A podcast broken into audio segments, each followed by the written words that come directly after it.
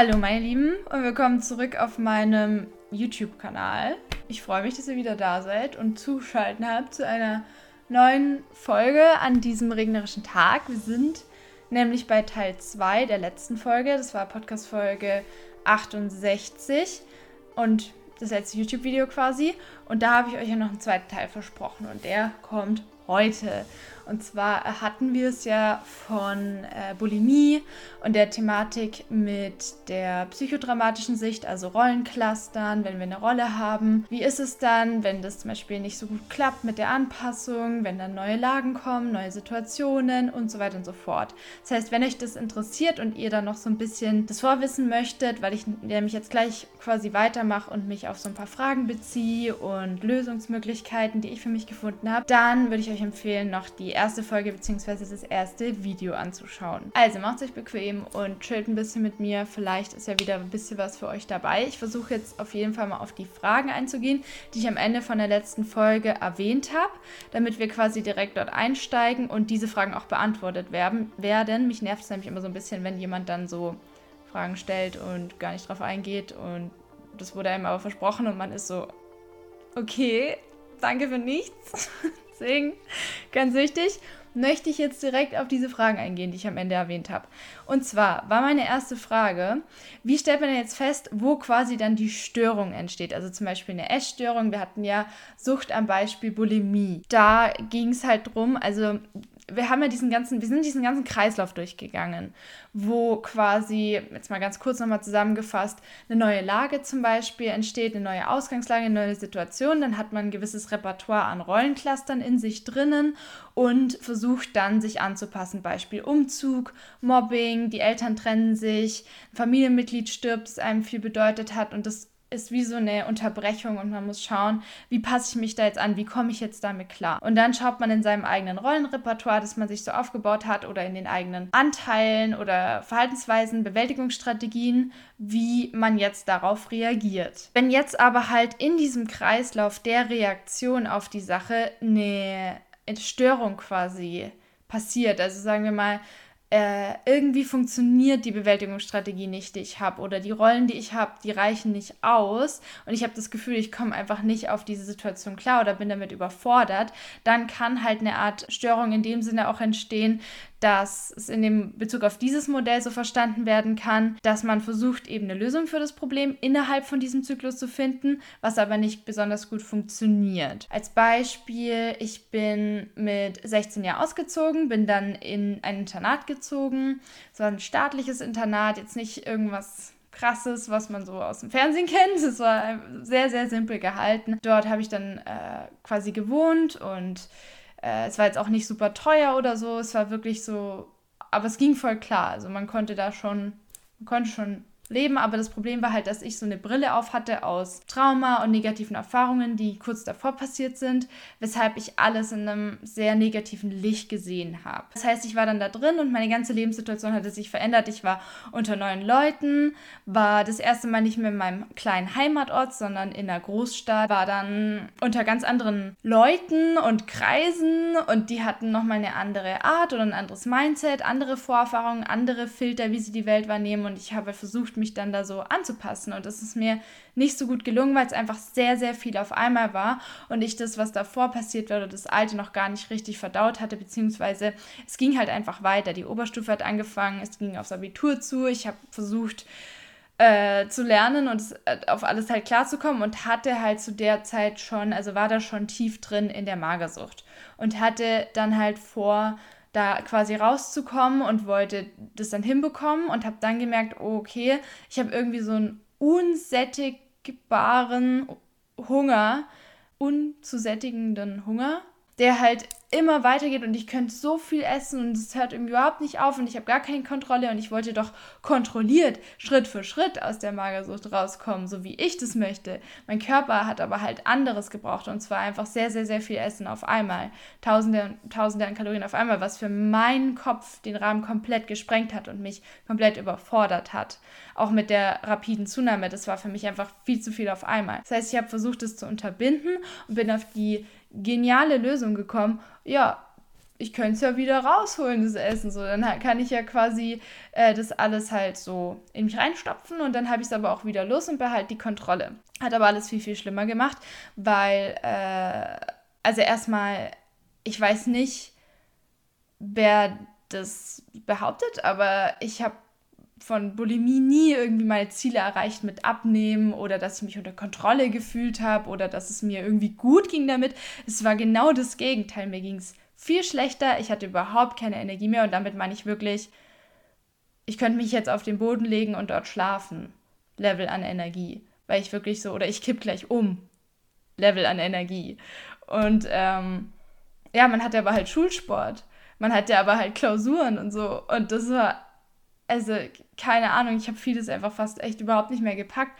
Oder auch, ähm, ja, der Zerfall des Körpers praktisch, all diese Faktoren, also das, ja, die Haut, die Haare, äh, es macht nicht irgendwie schöner, meiner Erfahrung nach, oder toller, oder dass man irgendwie sich erfolgreicher oder stärker fühlt. Das ist vielleicht ähm, ganz kurzen Zeitraum so, aber das hält nicht lang an, weil einfach das so krass zerrt, es zerrt an einem, es zerrt. Man tut es sich, sich selber an und wird da fast sogar halt, man wird davon abhängig, einfach weil das dann eine Option im Kopf ist. Von der Notlösung wird es zur Gewohnheit oder zum, zum Standard recht schnell. Und man hat halt immer dann diesen Erleichterungsfreude-Kick, dieses alles ist wieder gut, nachdem man sich übergeben hat, was aber halt jedes Mal übelst traumatisch und schlimm ist. Also sowas für mich. Dann war nämlich die nächste Frage, können wir gleich einen guten Übergang ziehen, die ich hatte äh, in der letzten Folge gegen Ende, war, wie entsteht die Abwärtsspirale? Und da habe ich mir aufgeschrieben, eine Abwärtsspirale kann sich entwickeln, weil über diesen, wir hatten diesen Zirkel, der nennt sich Spontanitäts-Kreativitätszirkel, gesunde sowie eben auch gestörte Zyklen entstehen können habe ich gerade so ein bisschen dargestellt, diesen gestörten Zyklus an. Boah, mein Körper braucht häufig Essen, ich will die Kontrolle behalten, mir geht es alles viel zu schnell, ich bin überfordert, ich versuche zu unterbinden, übergeben, voll schlimm, Essanfall und übergeben, Horror. Dann danach diese Beruhigung, okay, alles wieder Kontrolle, aber gleichzeitig auch andere Probleme wie überhaupt keine Energie mehr, müde, depressive Verstimmungen, ganz schlimm und einfach Schmerz wenn man es zusammenfassen möchte. Einfach nur Schmerz. So. so ein Suchtverhalten kann halt vor allem entstehen, wenn jemand eben nicht Zugriff auf so ein gutes Rollenrepertoire hat oder Bewältigungsstrategienrepertoire. Und diese Abwärtsspirale ist halt dann aber trotzdem, also sie ist schwer zu unterbrechen. Ich hatte halt immer das Gefühl, ich bin in diesem Kreislauf und ich werde da nie, nie mehr rauskommen. Also es war wirklich so dieses Gefühl, ich bin da jetzt gefangen, das war's. Und das ist halt sowas, wo meine Persönlichkeit ganz radikal reagiert und so ist, ne, ne, das kann nicht sein. Geh nicht. Da kommen wir wieder raus. Das kriegen wir schon irgendwie wieder hin. Und wenn, egal was ich, was ich tun muss, ich komme da wieder raus. Ja. Also, ähm, genau, hat es halt angefangen, dass ich verstanden habe, dieses missbräuchliche Verhalten ist halt vor allem zur Emotionsregulation. Also ich bin gestresst, und ich mache das dann, um die, um darauf klarzukommen. Oder ich vermisse zu Hause und meine Leute und dann mache ich das, um darauf klarzukommen. Ich fühle mich einsam, ja, wenigstens habe ich noch das. Und das ähm, gibt mir dann so einen kleinen Glückskick für gefühlt eine Millisekunde. Ja, also das, das war halt einfach eine Strategie, um auf diese ganze veränderte Situation irgendwie klarzukommen, weil es mich maßlos überfordert hat und mir eigentlich alles zu viel war. Und was ich eigentlich gebraucht hätte, wäre eine komplette Pause gewesen. Eine komplette Pause mit tollen Menschen an einem wunderschönen Ort zu sein und einfach mal nicht die ganze Zeit produktiv sein zu müssen und durchhasseln zu müssen, wie ich es davor zehn Jahre lang quasi. Wie alt war ich? 16. Ja, mit sechs bin ich in die Schule gekommen. Wie ich es davor zehn Jahre lang gemacht habe. Ab der ersten Klasse war ich nur am Hasseln. Wisst ihr so? Das war hart, du. also, nee, ich sag mal, es war schon sehr, sehr lange so, dass ich halt mir selber einfach so einen Druck und so einen Stress immer gemacht habe, dass es halt schon nötig war, da mal jetzt eine Pause zu haben oder auch zu lernen, dass Pausen genauso wichtig sind und nicht nur dieses je mehr, desto besser.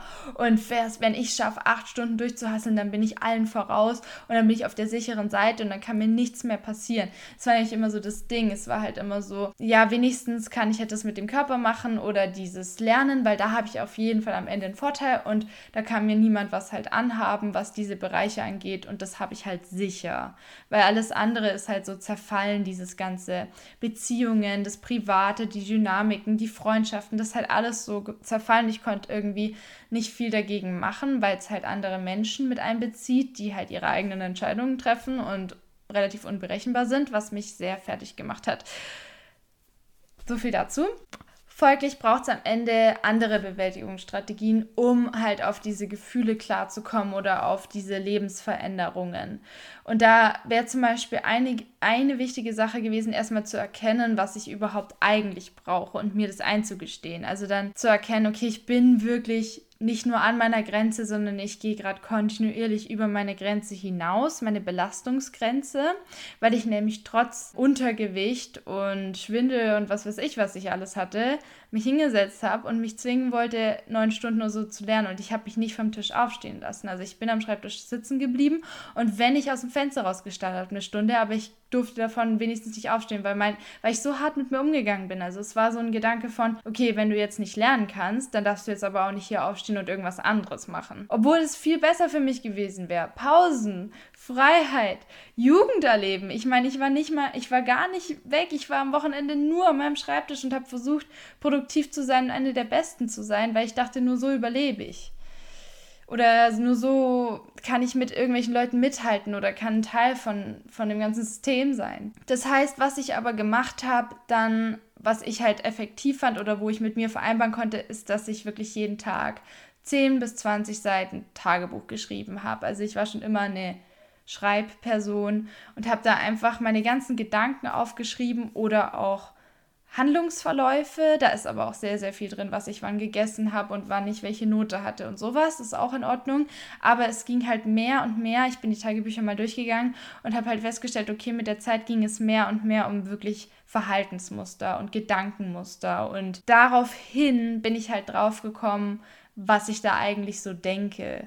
Also wie ich mich eigentlich behandle, wie ich mit mir rede Jetzt wie jetzt dieses Beispiel mit dem am Schreibtisch sitzen bleiben müssen. Oder auch in, natürlich in Bezug auf Essen, aber ich wollte halt viel hinter diese ganze Essenssache gucken, weil das ist halt, das war eine Ablenkung für mich. Also damit habe ich mich halt von den Gefühlen abgelenkt, aber ich wollte wissen, was ist denn da dahinter eigentlich alles? Und dann war das ein Riesenberg und ich wusste gar nicht, wo anfangen. Aber ich habe dann einfach mal irgendwo angefangen und dachte mir so, ja, jetzt gehen wir mal aufs Thema Einsamkeit ein, zum Beispiel. Da habe ich halt viel dann aufgeschrieben, wie sich das anfühlt. Damals war ich noch nicht so körperbezogen, dass ich hätte sagen können, wo ich das fühle oder so. Bei mir war einfach viel so diese komplette Desorientierung und Leere, weil ich mich so lange verstellt hatte und eine Fassade aufgesetzt habe, um reinzupassen, dass ich wenn ich in der Stadt unterwegs war, dann, erstens mal konnte ich kein Geld ausgeben, weil es mir nicht wert war, aber zweitens habe ich trotzdem die Sachen halt anschauen wollen. Und ich konnte nicht mehr sagen, was mir irgendwie gefällt oder was mir nicht gefällt, weil ich irgendwie voll durcheinander war und nur dachte, ja, das könnte mir gefallen, aber ich, eigentlich mag ich es vielleicht nur, weil die Person es trägt und da kommt es gut an und deswegen sollte ich es mir kaufen, weil bei der kommt es ja gut an und dann ist es bei mir vielleicht auch so. Aber nicht irgendwie, das inspiriert mich oder das erzeugt in mir irgendein Gefühl, weil ich halt einfach gar nichts mehr so richtig gefühlt habe.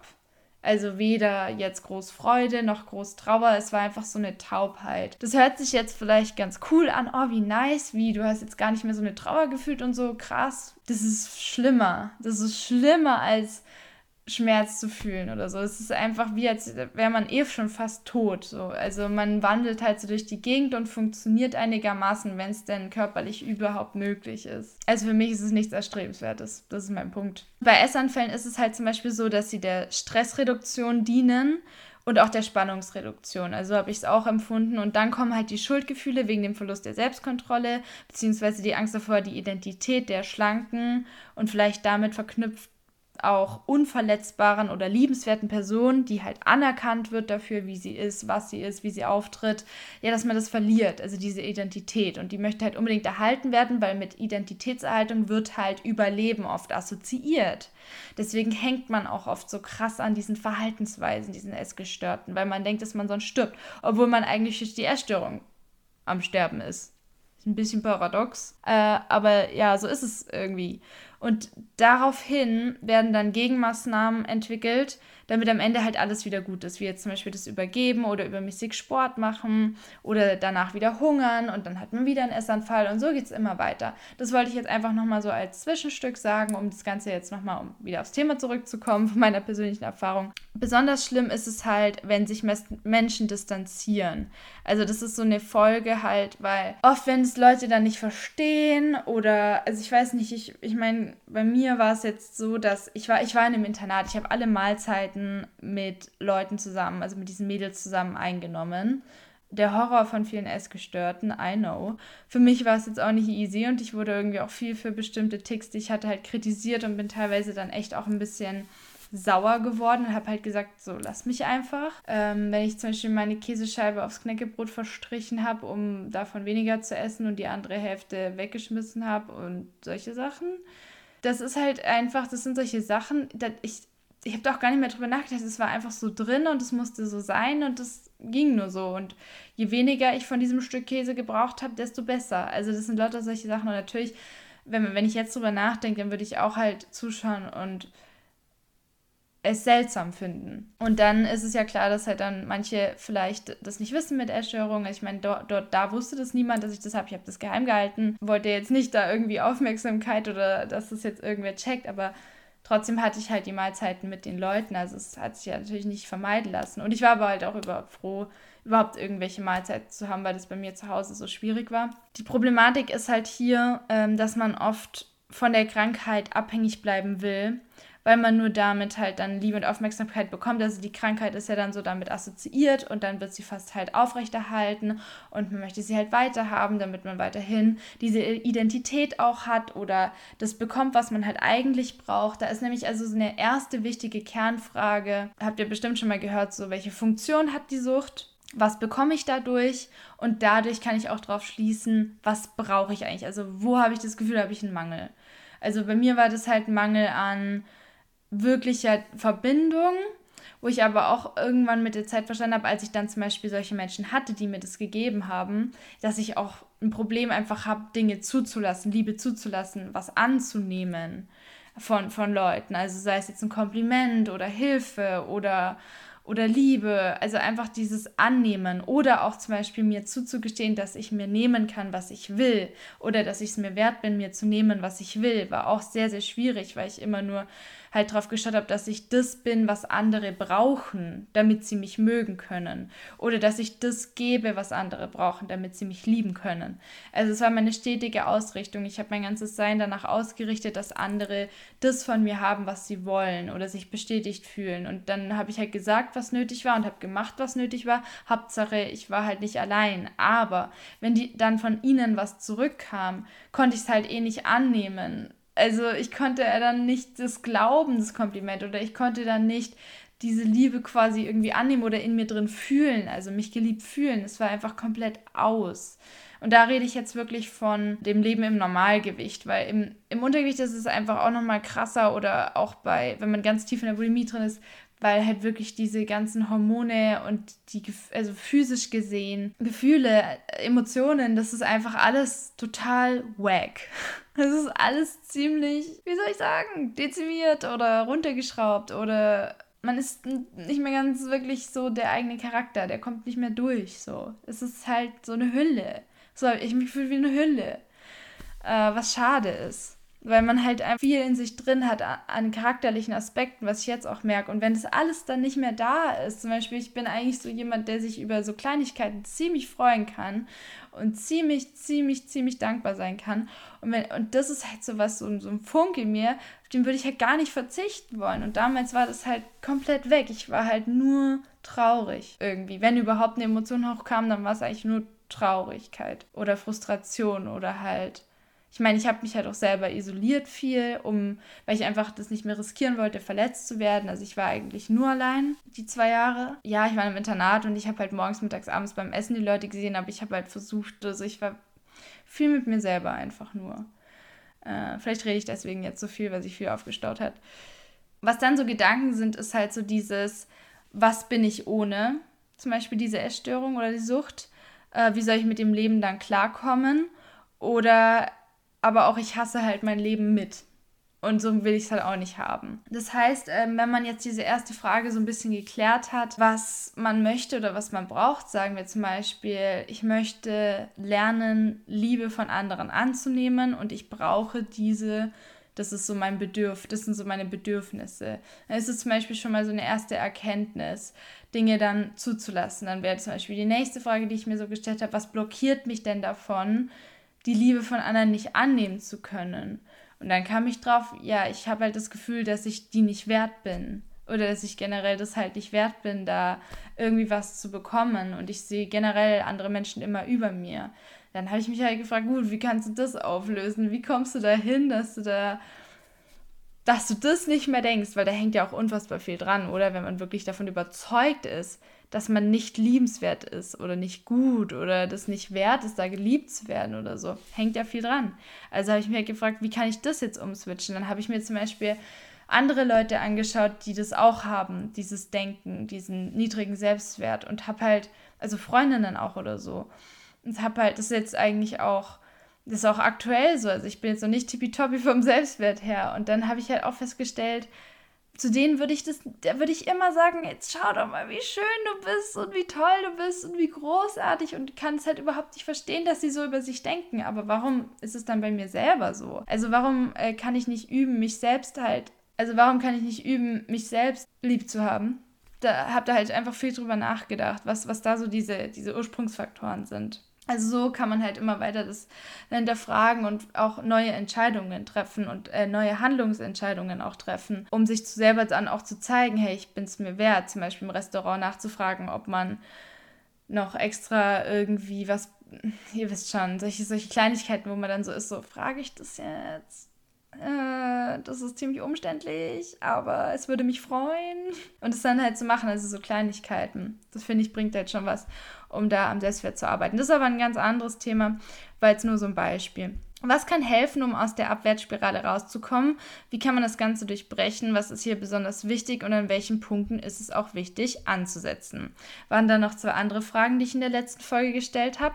Und da war das erste so, was kann helfen? Und das eine, was jetzt in dem Text stand, den ich in der ersten Folge auch durchgegangen bin, war äh, Schutzfaktoren, also Resistenzen, wie zum Beispiel positiv bewertete Bezugspersonen, die keinen Substanzmissbrauch oder Verhaltenswesenmissbrauch betreiben oder selbstschädigende Verhaltensweisen betreiben. Das ist dann wie, im Text wurde es ein stützendes soziales Atom genannt. Und das habe ich zum Beispiel schon gehabt durch meine Oma oder so. Und das ist auch wirklich, wirklich wichtig, hier sich jemanden rauszusuchen, der wirklich stabil da ist und der für einen halt auch das Beste möchte und wo man sich ganz sicher sein kann und wo man dann auch sich öffnen und annehmen kann. Also so jemanden ist schon mal sehr, sehr wertvoll zu haben. Aber auch Menschen, welche einen anderen Umgang damit gefunden haben, also mit Süchten jetzt zum Beispiel, und es verstehen, mit denen man jedoch auch andere Wege finden kann, um mit dem eigenen Charakter oder den Rollen, den Verhaltensweisen umzugehen. Also es bringt meiner Meinung nach nichts, auch wenn ich mir, mir das in der Erstörung tatsächlich gewünscht habe, Leute zu haben, die es auch haben, mit denen man dann da zusammen sich reinreiten kann oder zusammen sich vergleichen kann, im Wettbewerb sein kann, sich anspornen kann, um noch weiter zu pushen, um weiter zu pushen, weil mein Charakter so, so funktioniert. Also ich bin da schon ziemlich im Ehrgeiz dann drin und so und das wollte ich eine lange Zeit haben. Das, das aber zum Glück hatte ich das nicht. Ich finde es hilfreich, Leute um sich herum zu haben, die es zum Beispiel haben oder hatten und die da aber wirklich rausgehen oder die am besten die es auch hatten und die da rausgehen. Deswegen finde ich es auch ganz gut, wenn ich jetzt hier Podcasts und Videos mache, weil wir kennen uns jetzt in der Regel nicht persönlich, aber trotzdem bin ich ja dann irgendwie da.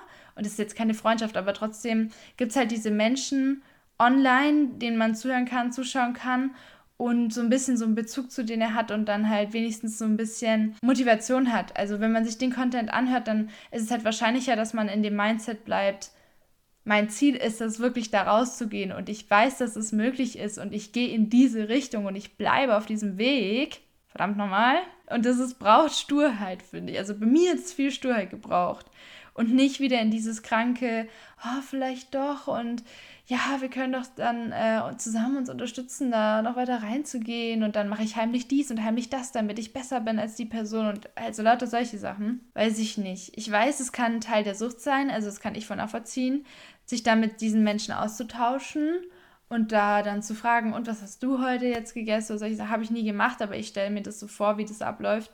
Das hat einen Reiz, auf jeden Fall hat es einen Reiz und das kann absolut Teil von dieser Sucht sein.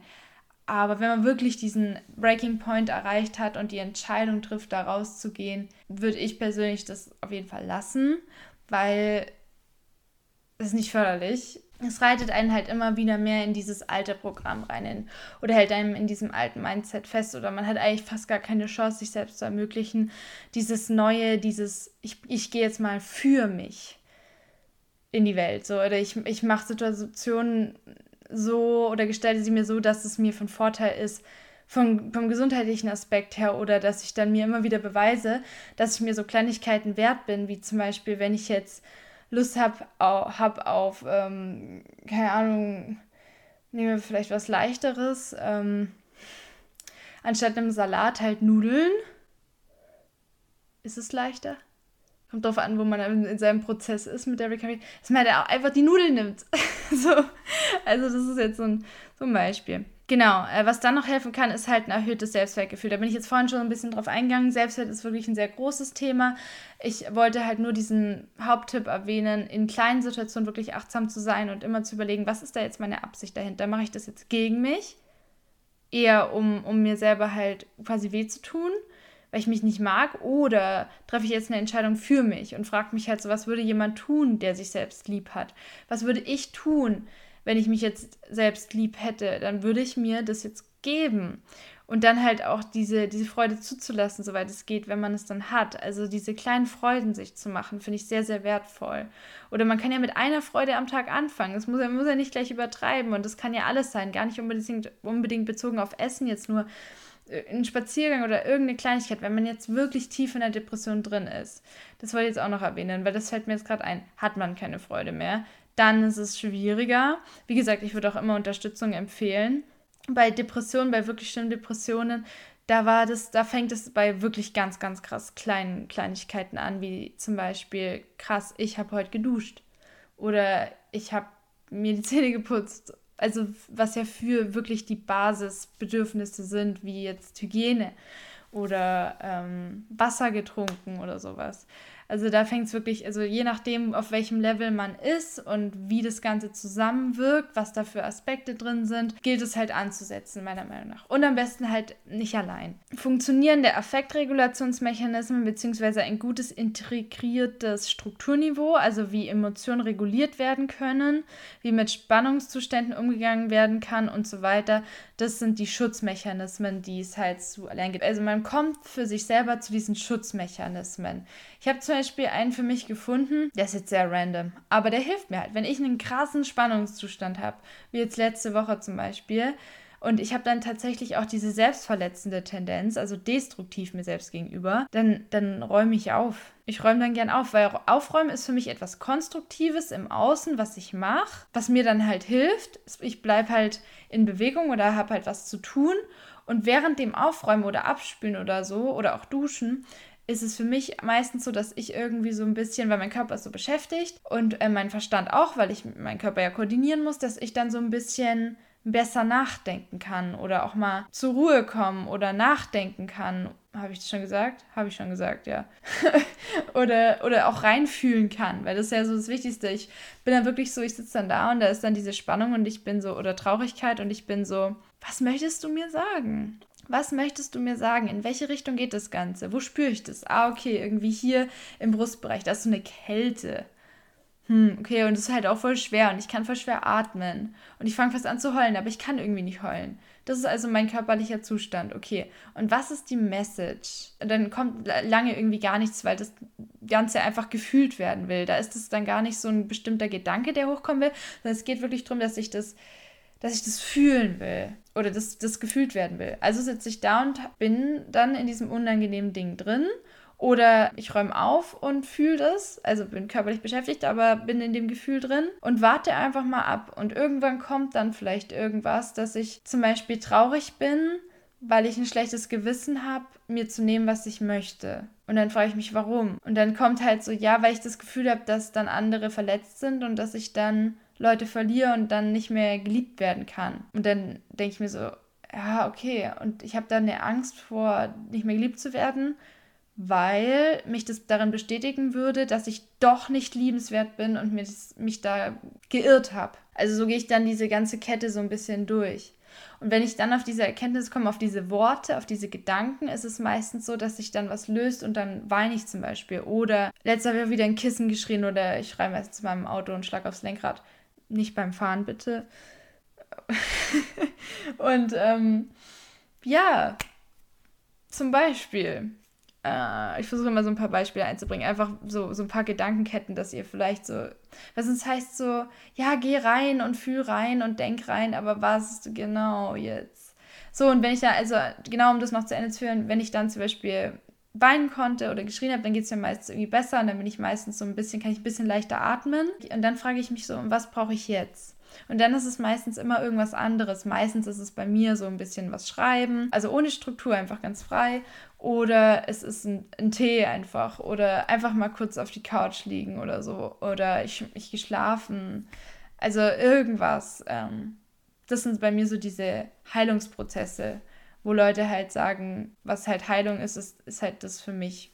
So, so mache ich das. Was natürlich auch hilfreich ist, wenn man so ganz allgemein spricht, dann ist es natürlich eine Kindheit ohne größere Einbrüche und Lagenveränderungen und Veränderungen generell, die zu, zu sehr an der eigenen Identität kratzen oder keine zu hohen Erwartungen von anderen oder an sich selbst zu haben, aufgrund von den Idealen der Gesellschaft zum Beispiel oder von den Peers oder Mobbing-Erfahrungen. Das können halt auch Schutzmechanismen sein, also diese Erwartungen so ein bisschen runterzuschrauben. Ich weiß, es ist schwer, gerade ich als Perfektionistin kann es verstehen, dass es schwer ist weil man einfach diese innere Unruhe hat, wenn etwas halt nicht so ist. Aber ich versuche es jetzt zumindest, das ist jetzt meine aktuelle Strategie, ist ein aktuelles Thema bei mir, das nur bei manchen Themen zu machen. Also auch zum Beispiel in der Uni nur bei manchen Vorlesungen, wo es wichtig ist oder so. Aber da bin ich noch dran, da will ich jetzt gar nicht so viel sagen, weil da bin ich noch kein Pro. Nicht, dass ich jemals ein Pro werde, aber who knows. Ja, und dann äh, kann es halt sein, wenn man das in der Kindheit irgendwie nicht so hatte oder so, dann braucht man vielleicht gar nicht diese Rollencluster oder diese Identitäten von der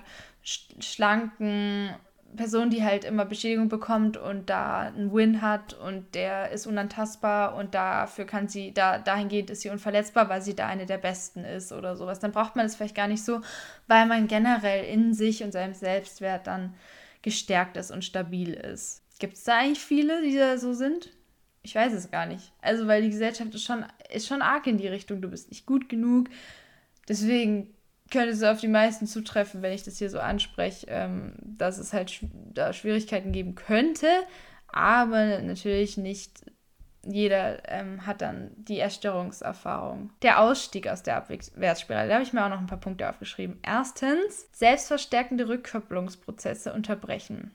Also bedeutet, neue Motivation finden statt der Alten neue Wahl treffen wollen und das Gefühl haben, dass es sich lohnt und besser ist als das Leben mit Erstörung. Also das ist halt ganz wichtig dann, warum zu haben oder eine Motivation. Bei mir war es halt so, dass ich so am Ende war und so ein Leid hatte, dass ich dachte, ich sterbe jetzt morgen und das hat mich schon dezent motiviert, muss aber nicht unbedingt an den Punkt kommen. Ich hoffe, bei euch reicht es was anderes als Motivation zu haben, wie zum Beispiel, ich hätte gerne irgendwann Kinder oder eine Familie oder ich möchte mich selber mögen können, weil ich einfach mich als Kind gemocht habe und ich möchte wieder da so mehr dahin halt an dem Punkt, wie ich es war als Kind zu sein und Spaß zu haben und einfach zu spielen, Freude zu haben. Oder ähm, was bei mir zum Beispiel auch ein Punkt war, ich möchte reisen gehen, unbedingt möchte ich reisen gehen und wenn ich halt diese Berge erklimmen möchte, in Neuseeland so, brauche ich schon ein bisschen Energie, so körperlich. Und äh, das war zum Beispiel bei mir eine Motivation. Oder ähm, schwierig ist es, wenn es ausschließlich andere Personen sind, wenn man es nur für andere macht, weil da geht es halt wieder um den Selbstwert. Dann ist man halt immer in dieser Abhängigkeit zu anderen Personen, so von wegen, ich mache das für dich. Und am Ende geht es halt einfach nur darum, dass du mich lieb hast, weil ich ja dann gesünder bin oder du nicht drunter leidest, dass ich krank bin oder so. Das hatte ich nicht, weil ich halt alleine war, aber ich habe das auch schon von anderen gehört. Aber ich hatte das später in meiner Beziehung dann, ja, mit diesem Abhängigkeitsding so ein bisschen. Wichtig ist es halt, das immer wieder, immer wieder in diese Richtung zu steuern, es sich selbst wert zu sein.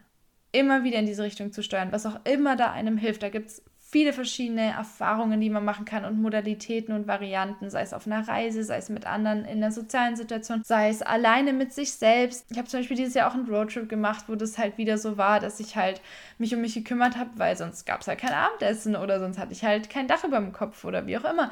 Das sind halt einfach so Dinge, die einen aus der Komfortzone rausbringen, dass man dann wirklich sich um sich kümmern muss und dann auch stolz auf sich ist, wenn man es geschafft hat. Also es erzeugt viel Selbstwirksamkeit. Mit dem Charakter zu arbeiten finde ich auch sehr sinnvoll. Zum Beispiel, ich habe viel mit dem Ehrgeiz und dem Perfektionismus gearbeitet in die Richtung von Gesundheit, anstatt in die Richtung von Krankheit. Also da könnt ihr auch mal euch fragen, was sind denn so Eigenschaften an mir, die dann ich nutzen kann in diese Richtung, also in die gesunde Richtung. Wenn ich mich so weit da reinreiten kann, äh, wenn man zum Beispiel perfektionistisch ist oder ehrgeizig, dann kann es auch in die andere Richtung gehen. Aber ich kann es dann für mich nutzen. Das kann man mit allen möglichen Eigenschaften machen. Nächster Punkt ist eben die Bezugsperson, die Connection.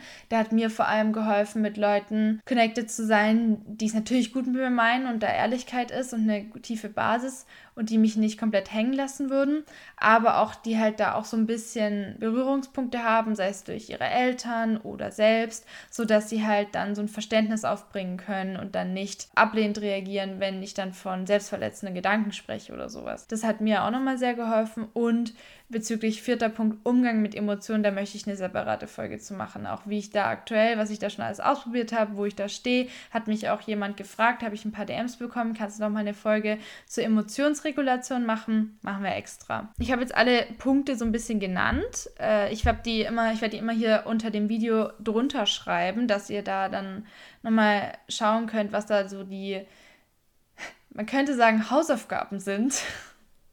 ich will keine Hausaufgaben geben, aber es sind halt so ein paar Ideen, was man so sich fragen könnte und machen könnte. Wie gesagt, Unterstützung ist halt immer ratsam.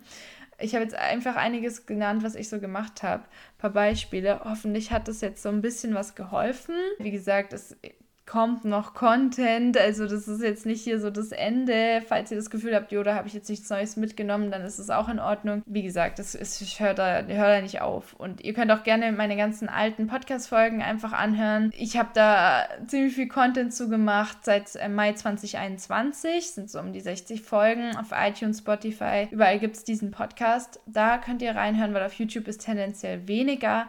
Ich habe zum Beispiel auch auf YouTube aber ein Video gemacht zu meiner Sportgeschichte, Sportzwang, Fitnesszwang. Da habe ich ein Video, das ist jetzt nur auf YouTube, soweit ich weiß, nicht als Podcast. Könnt ihr da, da mal reinschauen, falls ihr damit ein Thema habt. Da bin ich nämlich jetzt nicht so arg drauf eingegangen, weil man kann ja auch eben Kalorien und das alles durch Sport loswerden, nicht unbedingt nur übergeben nur übergeben. Das war's also jetzt heute mit dieser kleinen äh, Folge, wo ich so ein paar Punkte genannt habe, die mir geholfen haben. Wenn ich einen nennen müsste, der mir am allermeisten geholfen hat, dann ist es Bezugsperson. Wirklich tiefe Verbindungen, das Gefühl haben, ich kann ehrlich sein, mir hört jemand zu, ich kann sagen, was ich fühle, was ich brauche, wie es mir geht und, äh, und stoße nicht auf Ablehnung. Ich stoße aber auch nicht auf jemanden, der dann quasi für mich lebt und die ganze Zeit versucht, alles zu erfüllen, sondern einfach auch viel, der mir zuhört und dann nicht nichts sagt, sondern einfach auch versucht, so ein bisschen darauf einzugehen. Oder jemand, der nicht nur von der eigenen Erfahrung dann erzählt, so, aber ich, aber ich hier, aber ich da, aber ich jenes, aber ich was weiß ich, das fand ich auch frustrierend, sondern jemand, der zuhört, der dann vielleicht auch was von sich erzählt, mir aber auch nochmal Fragen stellt oder mich Fragen stellt, sodass ich dann noch mehr drauf eingehen konnte oder auf noch neue Aspekte gekommen bin, weil ich mir diese Fragen selber nicht gestellt habe. Nennt sich auch zum Beispiel Therapie. Mir hat es aber halt auch viel geholfen, wenn, wenn ich da ein paar Freunde hatte, die mir dann Fragen gestellt haben und so. Ja, wo es halt gut gepasst hat. Aber wenn ihr da das ähm, von Freunden, Freundinnen nicht nicht haben könnt, nicht machen wollt, euch nicht öffnen wollt, dann geht wirklich zu einem Therapeuten oder Therapeutin, weil da bleibt es halt auf jeden Fall in diesen vier Wänden und ihr könnt halt alles sagen und alles gefragt werden. Wenn ihr aber das Gefühl habt, euch bringt es nichts, dann würde ich trotzdem diese Bezugspersonensache empfehlen, weil alleine ist halt das Schlimmste. Also die Einsamkeit war das, was es bei mir halt alles immer viel, viel schlimmer gemacht hat. Da bin ich auch immer noch dran, mich zu trauen, Dinge zu sagen und zu fragen, nach Hilfe zu fragen. Nur, dass ihr Bescheid wisst und nicht denkt, ich wäre hier der Guru, der alles so rausgefunden hat und so.